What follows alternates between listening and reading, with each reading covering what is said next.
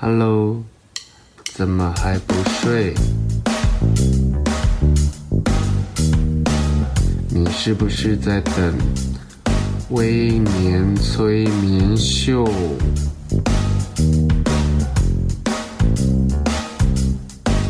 在还没有睡之前，赶快去帮我按个订阅。紧接着，我们就要开始今天的节目。欢迎大家收听微年催眠秀。今天再度邀请到上一次跟我一起聊租屋趣事的叶欣梅。其实为什么会想要再多录这一集节目呢？是因为其实有个小故事跟你分享。在上一集我有说，我跟他结缘于金钟五四的红毯点评。我以为艺人对于这种外界的评价其实都很不在意，但隔一年的金钟五五。我在某一个，我忘记好像是《自由时报》吧。我在《自由时报》点评，我再度给了叶欣美一次红毯遗珠。当下我以为这件事情，因为我们要给艺人，我们这种路人，好，假设我们不是专业人，我们是以专业人士去做点评的。像这种路人评价，一般艺人来讲就是看看而已。哦，被称赞了，哦，谢谢你；被否定了，我也觉得算了，没关系。你知道吗？他叶欣美很可爱的跟我说，她看到报道说没关系，我会再努力，直到有一天让你评我最美。诶，突然间我安静了几秒，这种个性跟我自己其实还蛮像的，那种不服输，然后带点天真的傻劲。其实当时的我，我看到他这样的讯息回复，我觉得除了正能量让我有点意外之外，我很想多多了解这个人呢。于是我。之后，慢慢的跟他聊天之后，发现他其实有一个性格里面，也不晓得是乐天嘛？你觉得你是乐天吗？Hello，应该是比较粗线条吧，因为就伸头一刀，缩头一刀，你开心也是一天，不开心也是一天，那为什么要放弃希望？他就是很常给我这种很洒脱的人生观，因为你如果你们看我的作品，或是看我的听我的节目，你就很常会发现，其实我。是一个比较压抑跟紧绷的人。我在跟他很很常在聊一些对一些事情的看法的时候，叶欣梅反而是豁达到有点离奇，然后豁达中他不是放弃的那种哦，他是会转一个念头，也不是转念，他本来就是这样的念头。对我来讲，这就是转念，然后转念的方式却又是积极的。你怎么办到的？转，因为我想要获得力量。那我发现转念可以给我更多的力量。当然，我我觉得，呃，你也不是说多悲观，可能是比较谨慎，或者是未雨绸缪，这是好事。那有时候我可能也会太冲，所以很多事情没有想那么多。但因为我自己也曾经想太多而不敢做，所以我觉得看你够不够了解你自己。因为我知道我不能想太多，想太久，不然整件事情就会作废，就会没有。所以我只能赶快转念去找它的可能性，它的存活几率还有多少？这样，我先讲那个红毯，为什么我会回应你好了？嗯，因为其实我我我觉得红毯的这个美美女的点评啊，其实当然美是一件事，可是。这个明星的知名度也占了很大的分数吧，我觉得啦。所以我那时候第一年，我也是抱持着，嗯，应该也不会有人去注意到我。但是我们既然都走在上面了，呃，多少人想有这个机会？所以你就是要美美的站上去。可是你有注意到我，所以我会觉得，哎，我有被发现。所以我后面去留言给你说，我有一天会让你评我最美，那是一个。反馈就是我回我回馈给你有注意到我，因为其实这两次你都在说我让你感动的地方。第一年的时候，我也你也是让我很感动，因为那一年你就评你特别把我跟汉典哥拿出来品，对，因为你说哎，没想不到谐星竟然也可以有这么时尚的一面。嗯，我们其实自己也很害怕，说真的，我们自己也很害怕平常谐星的样子，你上去大家真的。就是期待你搞笑。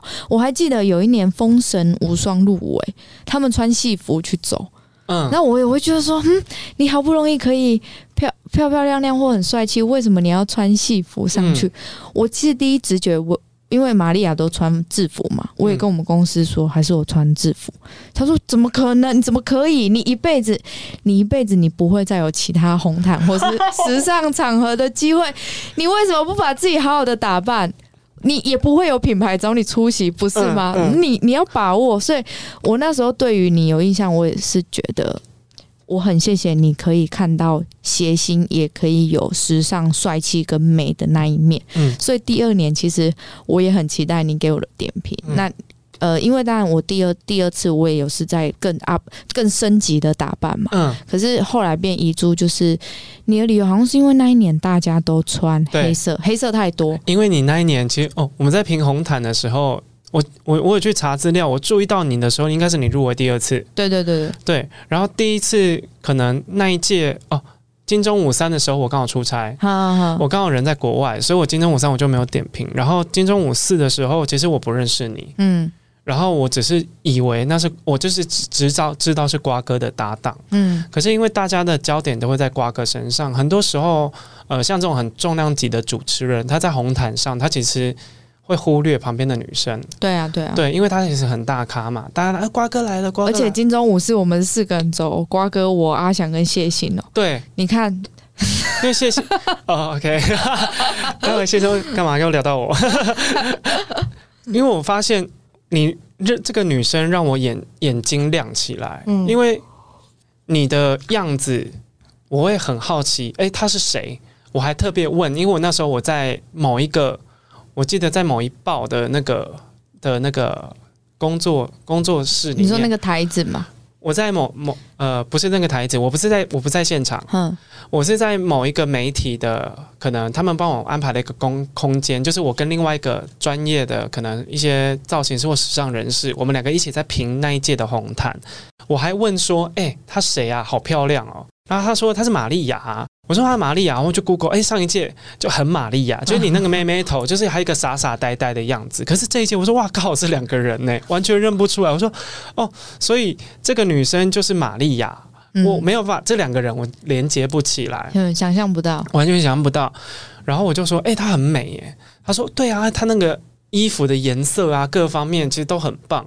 我必须要在这里透露一个，就是一个料。就是其实那一届，就是我们在那个报纸上，其实你本来是可以见报的，可是后来你好像有见报，但是也是用一个美乳，对美，就是还是有一个名义让你见报，我忘记是哪一个报，应该是自由吧。嗯，然后其实那一年其实有列进去美，然后是因为你刚刚讲的，你发现那件事情是对的，因为知名度，嗯，因为其实上版面被切成大图的那些人，其实大部分都是大咖，比如说都是那种戏剧型的女主角。其实某一个程度是媒体跟艺人的共生关系啦，对啊，所以到后来我们才会觉得哦，应该要给谁，嗯，让他上版面，其实是有这样的考量。可是那时候我就特别了，因为我在我的部落格上面，那我们每一届我自己还会再点评一些我心目中的嘛，嗯，我还用你的话去当文章的标题，因为你让我看到就是你刚刚讲的谐星。谐星有在认真打扮呢、啊？为什么是要因为他是谐星？对啊，就好笑而，而去为他的样子设定或打了折扣呢？我后来对于谐星这个定义啊，我觉得谐星的主要定义不是在于好笑，而是舒服。嗯，所以我我要让大家看到我是欢乐的，是舒服的。至于呃，在外表上，我一定也要下一番功夫。嗯，你知道我很喜欢的一个日本作家松浦弥太郎，他他在《大人学》这本书里面。他有提到，其实带给人欢乐、幽默感是成年人的礼貌跟优雅，所以我觉得谐星其实是这样子的存在，并不是说他的样子一定是呃很不漂亮、很不帅才会想要搞笑，还想要哗众取宠。其实我觉得不是的。在我跟后期跟比较多综艺型的人、综艺型的名人一起工作的时候，我发现你跟这些人相处会比跟偶像相处还来得舒服很多。对，因为偶像包袱很重啊，我完了会不会得罪偶像？我，我们不要指谁就好了。因为偶像包袱很重，嗯、然后你要把他从他的框框里面拉出来，你必须要很主动。这样子不知道的人又会觉得好像我在带给他困扰，或者是我在侵犯他。嗯、但是你跟谐星是，你是那一个接受笑料的人，或者是很多时候你们会互相丢接球，就相对的两个人的关系会比较平等。你知道我有我印象很深的是，我可能比较自以为高贵吧。我以前在杂志的时候，因为我本来在时尚时尚杂志工作。我们会拍摄的、会接触的，其实就是主流的偶像。然后，就算是电视圈的人，可能就是是戏剧，戏剧还要分本土跟华剧，就是还是有分。然后会以偶像剧或者是说什么呃连续剧或什么的，就是对于这种人人明星的质感跟层次，我们有自己很主观的意识。可是我我会很不喜欢做访问或者是做艺人单元的原因，是因为。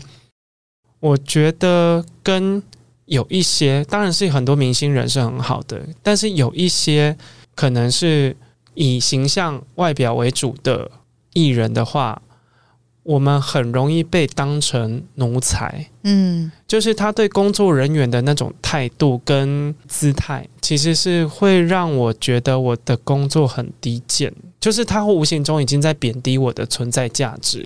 我不会舒服。像我们在访谈，可能看不到表情。嗯，有一些人是你问他，他会皱，他要么不看你，要么就皱眉。对，好像哎，你怎么问我这个？好，或是你好像侵犯到我的隐私。对啊，你怎么没有做功课？我讲过很多次了。可是对谁谁听得到？你知道？这不是应该？嗯，这不是应该大家都知道吗？哦，可以问一些跟作品有关的吗？然后我就觉得，对对对对，我问你作品干嘛？我就看你作品就好了。我当然就是要问你这个人呐、啊。你知道我完全改观的是，我后来去男人帮 FHM 工作，嗯、然后我们有一个单元就是要找话题的男明星。嗯，然后记得那一天，我我拍了凡哥，是。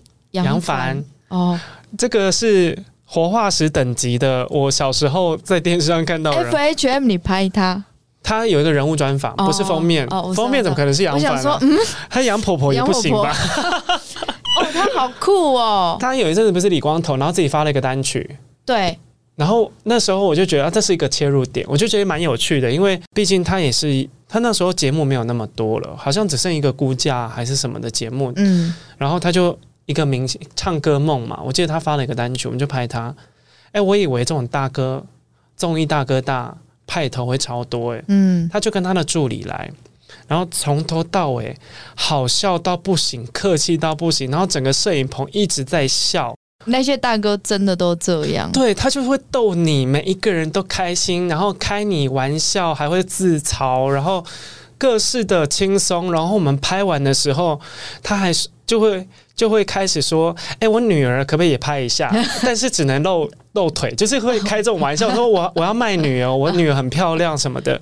然后说，如果你愿意的话，我可以送老婆，就是会讲这种。我把 Julie 送 Julie 也送你，通过他们两个可以一起拍一个母女单元，因为 FH 不是要拍那种性感的。对，说 Julie 还 OK 哦，就是开这种玩笑，然后就觉得哇，她好温暖哦，就没有没有架子，没有距离。对，其实我跟瓜哥也是，我们两个有时候私底下出去啊。嗯就是，譬如说我们要去中部做公益，或者是去哪里，嗯、就只有我们两个。嗯，结果他，但是只要譬如说大型的活动有别人之后，他可能就说：“哎、欸，那个谁谁谁也要哦。”我们有一次要去跨跨年，好跨年坐高铁，其实就我们两个，然后后瓜哥的助理有在后面提行李，这样子，嗯、我们两个就很轻松。就在高铁商务舱遇到另外一个主持人，不是同一场的，但是他也要。就是坐高铁，嗯，结果呢，发现他带三个助理，然后瓜哥看了我一眼，有必要三个吗？因为他可能有服装或什么什么，但是我们的人员是很精简，我们就是很 casual 这样，就那一个主持人带了三个助理，瓜哥马上回头看我。然后我就知道了，我就说：“哎、欸，瓜哥，来，你有需要什么吗？我马上演瓜哥的助理，因为那是一个一个不能输的一个派那个派头，你知道吗？然后就觉得啊，对对对对，瓜哥你需要什么？来来来，这边这边。而且以前呢，我们坐高铁，哇，在这边出卖他。以前我们坐高铁啊，刚开始他那个 QR code 要对，他其实也不太会对，你知道吗？就有一次呢，我跟跟他说你是坐六号，就他走走走到了六号以后。就看到有其他主持人坐在那里，就那个人就说：“哎、欸，哎，瓜哥你好，你好，你好。就他发现，呃，我的位置是六号，哎，其实瓜哥看错，但是那一个主持人因为礼貌的关系，他会把他的位置让给瓜哥，然后瓜哥看错，他的面子又挂不住，对不对？我在后面看到，我马上大叫：“瓜哥是六号，对不起，是我的错，对不起。”我觉得我超我超狗腿，但是、嗯、其实从头到尾我根本没有拿过他的票。啊，就真的是他记错、啊、哦！你就是做一个台阶，让瓜哥踩着你下台阶。对，但是我我觉得这是综艺的有趣，就是综艺有时候我们大家就没有距离，因为要没有距离，我们才可以培养出默契的。对啊，你有发现吗？因为我们很常看人都不是在看他的人跟本质，都在看他的职业跟他的身价跟他的背景是什么，去评断这个人好或坏。我觉得无形中很多人都会有这样的盲点，因为那一次红毯之后，我又跟那个报纸，诶，应该是《自由时报》吧，我忘记了。我跟另外一个媒体又又再点了点评了一次金钟五五，对不对？嗯嗯。你知道那一，我记得那一年阿翔，诶，是阿翔吗？忘记了。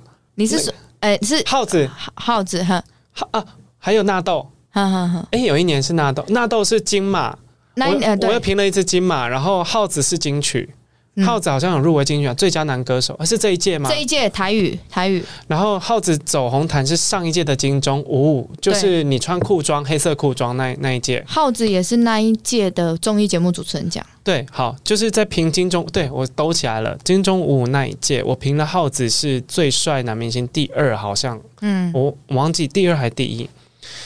后来你知道为什么那一届会有谐星开始出现在主要的版面吗？嗯，因为我就跟那些编辑、那些记者跟我一起点评的人说，我们不能看这个人他是谁。对啊，那你这样你，你你红毯就不要让谐星走啊。我们要单凭他在红毯上的表现，跟他衣服到底好不好看。嗯，可是有很多我去看很多人在点评，我不就不管是红毯。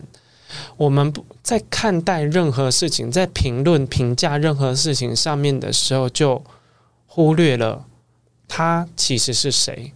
我们都会用很多主主流的价值观附加在他身上，影响对这个人的判断。像前阵子可能有一些女星被性骚扰事件，嗯，我怎么没有？你你怎么没有被性骚扰？就是没有了，我没听过相关的 新闻，应该是我没遇到这种事。对，对我有一些女星可能遭到性性骚扰，可是有很多人会去检讨这个女星本身的作风很大胆，然后本身她就是喜欢呃性感啊，然后她可能拍过写真集，你这种这种货色还要说人家性骚扰？可是我看很多社会的舆论跟很多人的评价。你们评断这件事情的真假，不在于有没有发生，而是发生在谁身上。对啊，所以我跟那时候跟我身边，因为我现在已经长大了，我已经不跟网友吵架，毕竟我还是一个小小的小作家，这样子，嗯、就是我是我是有我是目标是大的，所以我不太会在公开的版面跟任何人争论，但我会在私底下，我的朋友在讨论这件事情的时候，我去跟他说。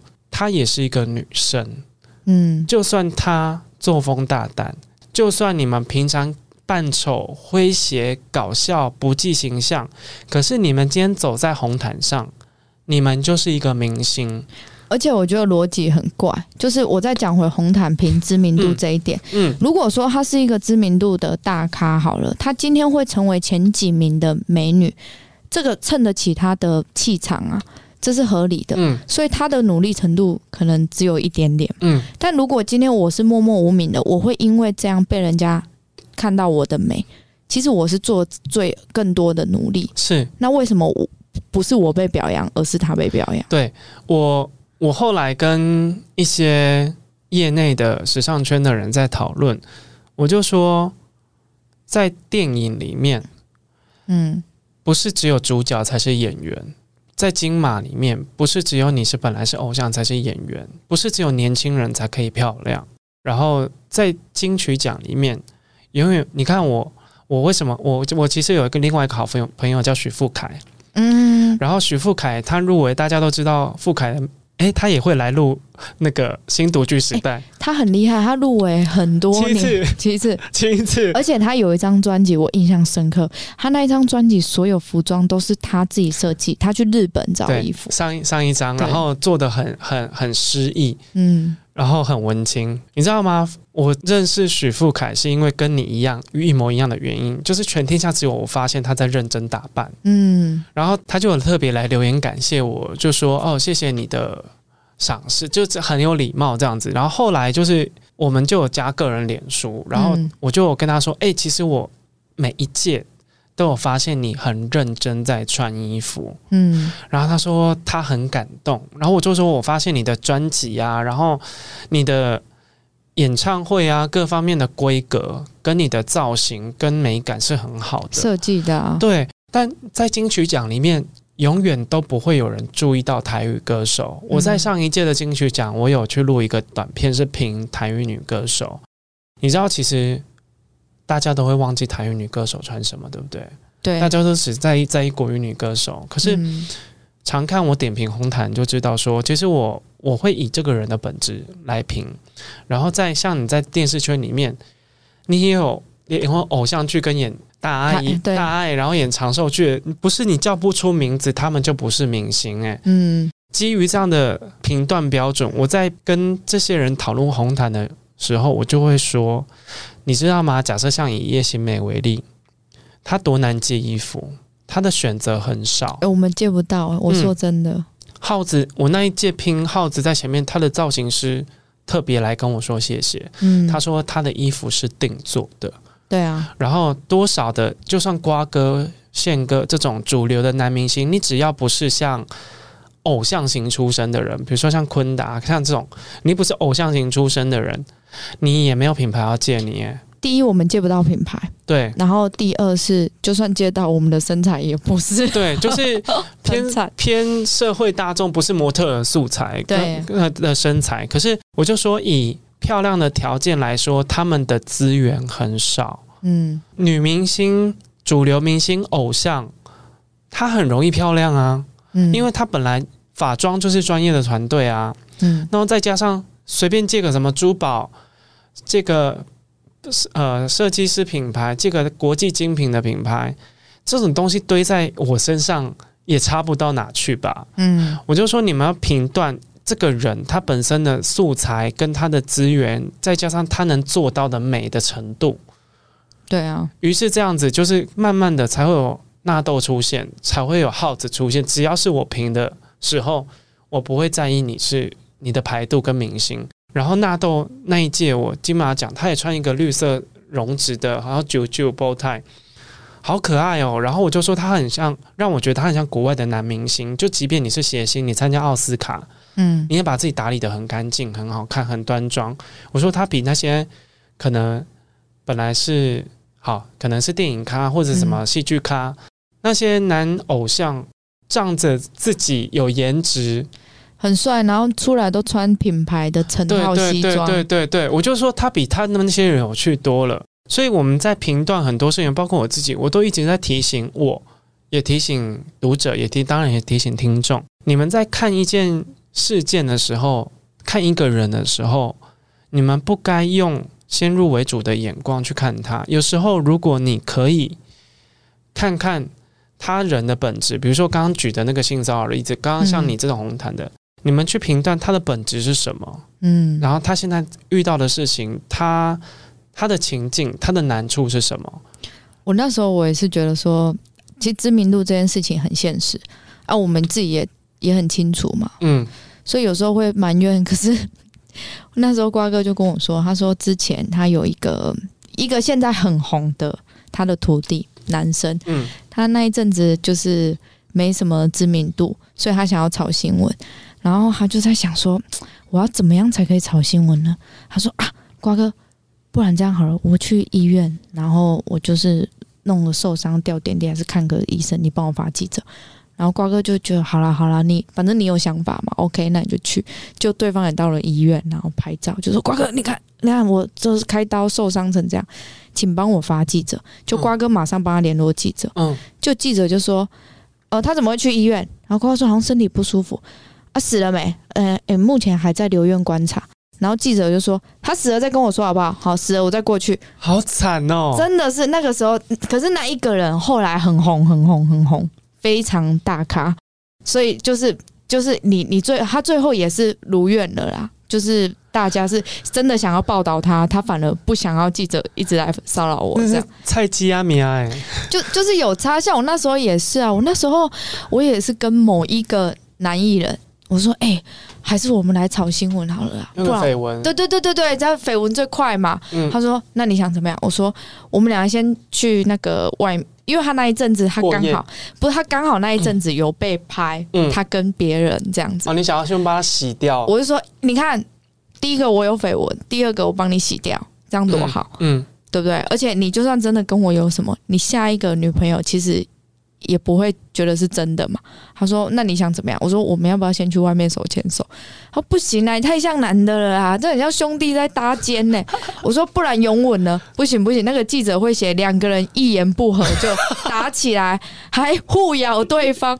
你看，你就他已经有设定，因为叶叶欣美在荧光幕上的形象就是比较大咧咧，然后就是。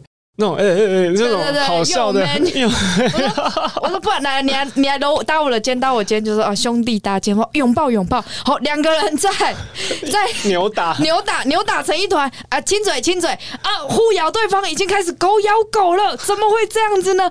然后我就觉得 OK 好，算了算了算了。但是我觉得从你的不管是遗珠，然后刚刚其实如果去维基还要。听上一段节目的人都知道，就是新梅她入围的金钟三次，连三届，对不对？嗯，对。不管是工作上、生活里，甚至是感情中，你你似乎很常听到，哎，你很棒，可惜就差一点，要不然巴拉巴拉巴拉。就是你听到这种话的时候，不会很很火大吗？可是我觉得你就总是你很洒脱，然后可是你一直以来的努力，你有希望被看见吗？不，不会很渴望被看见吗？当你被捧到那个位置，差一点点的时候。然后又听到你是遗珠，遗珠这两个字应该很讨人厌吧？对啊，但是 我我觉得啦，我很，我们都想要被看见，但是我更怕的是，万一被看见但不耐看呢？万一你不够持久呢？嗯、万一你被看见的时候，你发现。你还没准备好呢。虽然这世界上是永远没有准备好这件事，可是我想要我被看见的时候，我后面还有准备很多不一样的我，很多新的东西要让你们耳目一新。所以说呢，再后来我只要听到那种你很好，可是差一点，刚开始我我真的是翻白眼啊。可是后来我接受，我喜欢听到人家这样跟我说，嗯，就是你也知道我去年买房子。然后买房子，装潢好，很高兴的住一个月以后，有一天我睡觉起来，我我突然坐在客厅，我我我我有点悲从中来，也不知道怎样，我就觉得，好像我在台北十年，一直很想买到房子，我买到了啊，就这样了。然后呢，我就突然觉得我没有动力，我我好可怕，嗯，所以我就在赶快开五九一。嗯，我下一间房子要买在哪里？多大的？我要给自己设立目标，设立动力。所以我觉得我们人哈，有时候会不自知。譬如说，我觉得可能我的房子是两千万，但今天有人如果说哦，你再努力一点，你会更好。所以他等于把我的目标拉到了四千万，那我就有动力去冲刺。可能我可能我属马吧，就是我会觉得我某层面有点停不下来，我需要人家给我目标，给我东西去追求，所以人家这样跟我讲，我就代表我我知道你觉得我可以做更好，是我自己让自己停下，所以我欢迎你来跟我说我是遗珠，我会去冲，但不是因为这样，然后每个观众都跑去我那边留言说，我就 因为有一些人还是会留言啊，之前有个网友吧，他就说其实你很好，但你就是哈太理性。然后呢，不会撒娇哦。你如果这改一改，你就会遇到男朋友。就对于这种东西呀、啊，这种遗珠指教，我就不会理他，因为我就觉得我也没有说我要教啊，是怎样？嗯，对我就不会理他。所以你慢慢的，你已经听得出来什么是正面的评价，什么是无用的。不要说负面好了，对你没有帮助的评价，对不对？对，当然自己要是一个防火墙嘛，你先过滤。那如果好的话，我觉得遗珠是动力啊。那如果说反过来说，我感情上跟我说。你很好，再差一点点，那这个人就不是我的人，因为你看不到我的好。通常真的好的人，应该是你很好，我会陪你一起，嗯。让你发掘到更好的你自己，嗯，而不是他就是把你丢弃。而且我我觉得在感情上的遗珠，有时候如果你败给更好的选择，我觉得是无话可说，因为就像颁奖一样，嗯总是有一个真的各方面或者是天时地利人和，嗯有时候他运气真的就是比你好，有时候就认了。可是我自己都一开始很想不开，如果差一点点就得到这件事情，会很气啊。很气，然后会纠结很久。到现在可能还会在想，我要是当时怎么样，然后讲什么话，会不会我就是被选中了呢？可是我觉得，盲目的检讨过去是很多人不快乐，包括我自己的来源。我也是啊，我我三年的金钟有一年有一个是前辈啊，他是当年的评审，他跟我说你是比到最后一轮的，哦，你是有进入决选的，对，就是最后一轮是只剩下我跟当年的得主，嗯。就我们两个，然后我也是差一点，可是我觉得我当时也很气啊，我那时候我就觉得天哪，金钟奖欠我一个讲座，我总有一天要拿回来。嗯我会这样。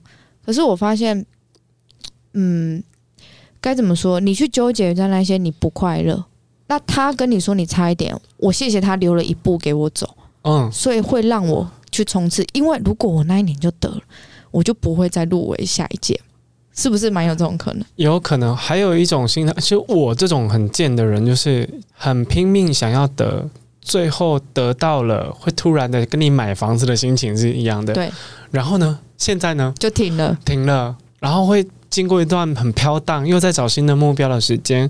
我也后来，不管是在感情上，或者在生活里，或者工作上的成就，对于这种差一点点的、差一点点的，我会像你一样，我反而是觉得我留了一个可以在更好的空间。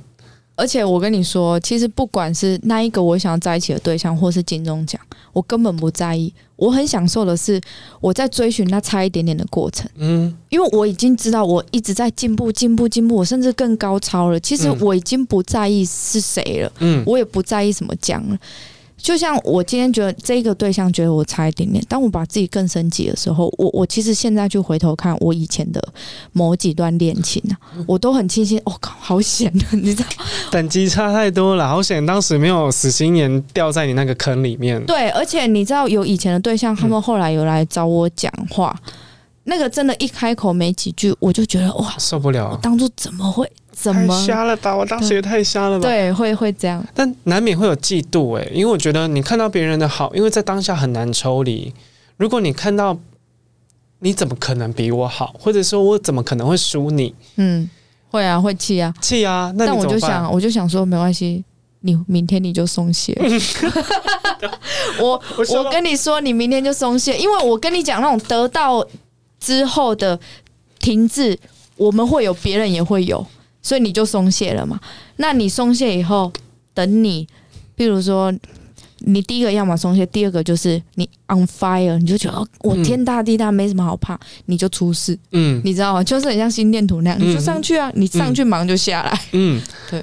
我自己的心态调整是，没关系，我就会制造一个至少让你造成很大的压力，让你觉得我是一个很强劲的对手。我会很后来会很乐于有这种状态出现。没关系，我至少把你另外一个对象或者另外一个选择逼得很紧张，然后让你很为难，让你举棋不定，我也爽啊！你会这样哦？我会，我会，我会有这种心态，是至少我可以，我已经够优秀到可以让别人觉得我是一个很值得注意的对手，或者会对他对他的夺冠，或者是对他呃被选择这一件事情造成很大的影响压力。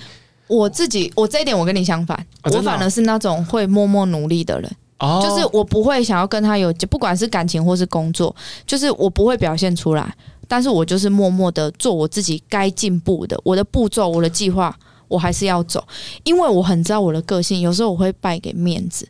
就如果说我跟你淌了这个浑水，其实到最后我根本其实不想要了，但是我还是会为了面子要赢到底。对，所以我就觉得算了，我就我会被绑架。我觉得不管是新美的做法还是我的做法，其实我们都想要告诉你，就是我觉得败给任何人都是有理由、有原因的，但是你不要败给自己。包括松懈，包括你败给自己的面子，或者是你得失心呃临场表现不好，甚至你会觉得一直在检讨说当时我我应该可以怎么做，可是你去纠结这些完全没有用，你败给自己就是会陷入一个你没有办法再进步了，嗯，然后陷入一个情绪里面，陷入一个过度在意结果得失心，然后会在意胜负。会画地自限，对，你反而会让自己停在那个人的标准里，而且就是你把自己拱到一个高度啊，你下次会觉得，好像我我好像不得不这么做，欸，哎，我没有这么好的成绩，人家会笑我，嗯，都是你自己在想的。对啊，可是我觉得艺人这份工作，它其实有一个我觉得很难的地方，就是你们要不断的讨好观众，欸，哎，嗯，这个哈，我一直相信一件事。就是我都都相信，每一个人出生以来，他来到这个世界上，他都有一个超能力。嗯，那我们成长的过程，就是我们在寻找这个超能力是什么。嗯，嗯，我很幸运，我的超能力就是我希望大家开心，所以我有时候会搞笑或者是体贴，就是想要不管是荧幕前的观众，或者是我身边看得到我本人的朋友，我都希望他们开心。嗯，但这些呢？很多因为台北人比较有距离，所以很多台北的朋友会说：“嗯、哦，你干嘛那么鸡婆啊？你干嘛那么累？你干嘛去讨好别人？”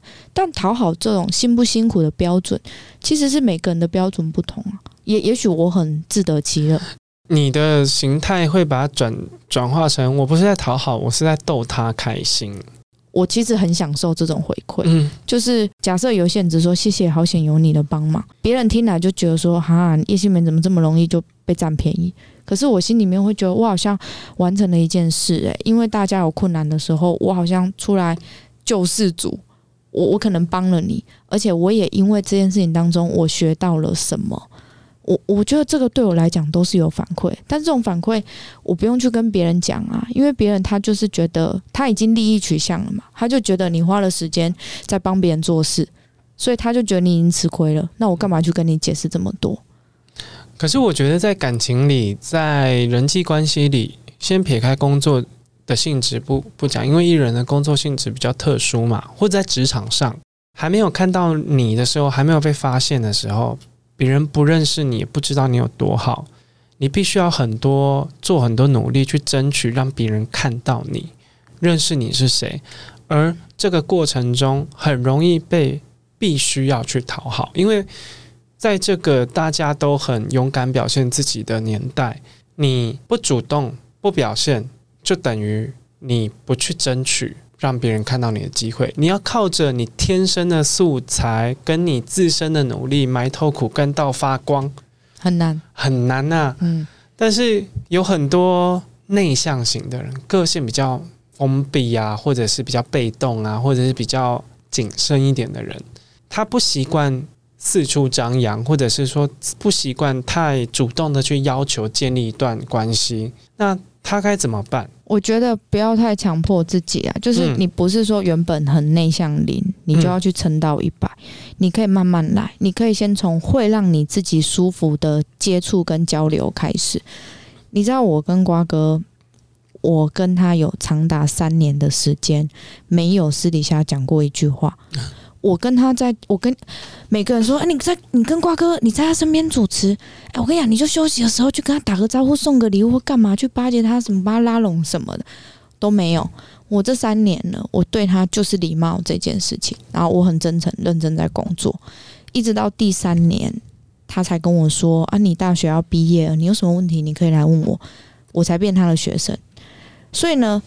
我这中间在社会当中，我也是有很多朋友会说：“哎，要不要去跟哪一个制作团队吃个饭啊？或是跟谁去 social？” 我已经三十几岁了，过程当中有很多无效社交，但我不后悔。我觉得也是有过这些无效社交，我才可以知道哪一些事情是我不不想去做的。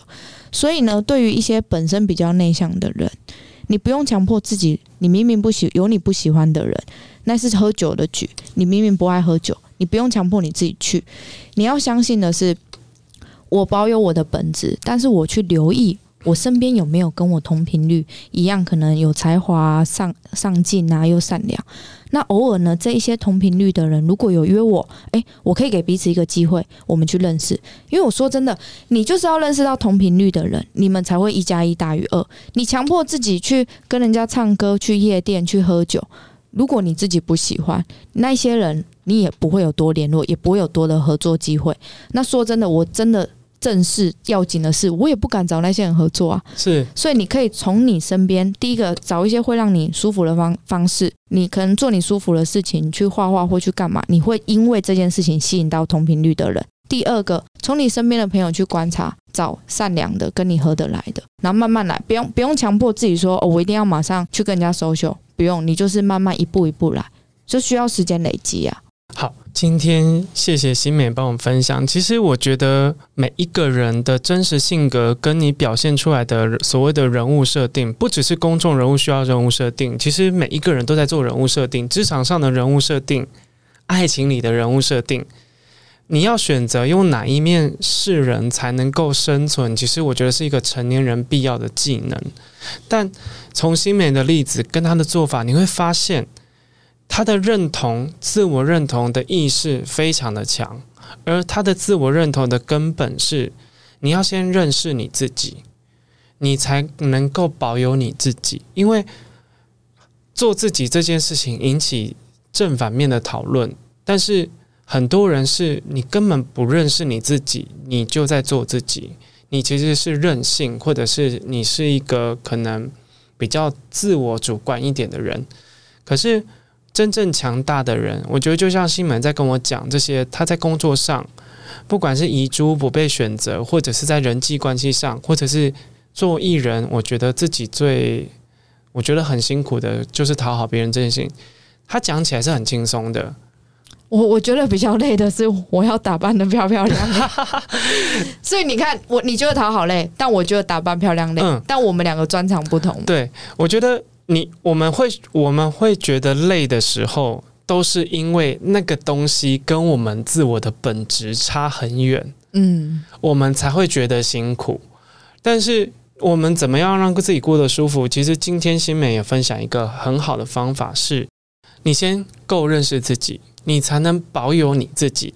接着你要去找跟你同频率的人，我相信跟你价值观相近，然后跟你。频率对到，生活经验有共鸣的人，你在他们面前不需要讨好，不需要迎合，不要因为他的价值评断而让你觉得很不舒服，都不会，因为你们很快了就能理解对方到底是个怎么样子的人。有时候我们在人际上面，特别是人际上面，我们会有很多困扰的点，就是你把自己放错圈子了。嗯，对。这个是会让你觉得很痛苦，放错圈子，你会先失去自己。接着下一步，你会被很多人、很多不了解你的人所做出的评价而感到很痛苦。然后你又会因为想要做到他们理想中的那个好的标准，而经历了更深一层的磨难。我觉得，其实如果你很清楚你是谁，很认真的感受你生活中究竟谁跟你是同频率，谁跟你是同一阵线的人。大家都在说跳脱同温层，然后去看看其他的世界。但是在跳脱同温层之前，你一定要先有一个很稳、很自在的生活舒适圈。对，对，我觉得这也是我跟新梅今天想要告诉大家的。你有时候很多时候的负面，其实不是因为别人恶意，而是你根本就不属于那个地方。那个地方。希望今天的节目你们听了会喜欢，然后不管是你们在人际圈上面，或者工作上，或爱情里，保有自我、认识自我、认同自我，这是一个非常重要而且强大的过程。然后，如果你们今天喜欢今天的节目，也希望你们到 Apple 的 Podcast 帮我们留五颗星，然后订阅威廉催眠秀。然后，新梅他自己也有经营 IG、脸书跟 YouTube 频道。它的频道名称就叫叶心美，是欣赏的欣，眉毛的眉。OK，是叶子的叶。对，然后眉毛是那个脸上的眉毛，因为有人就是没有的眉。对，我傻眼，叶心没有。对，也希望你们多多支持，然后谢谢大家，谢谢，拜拜。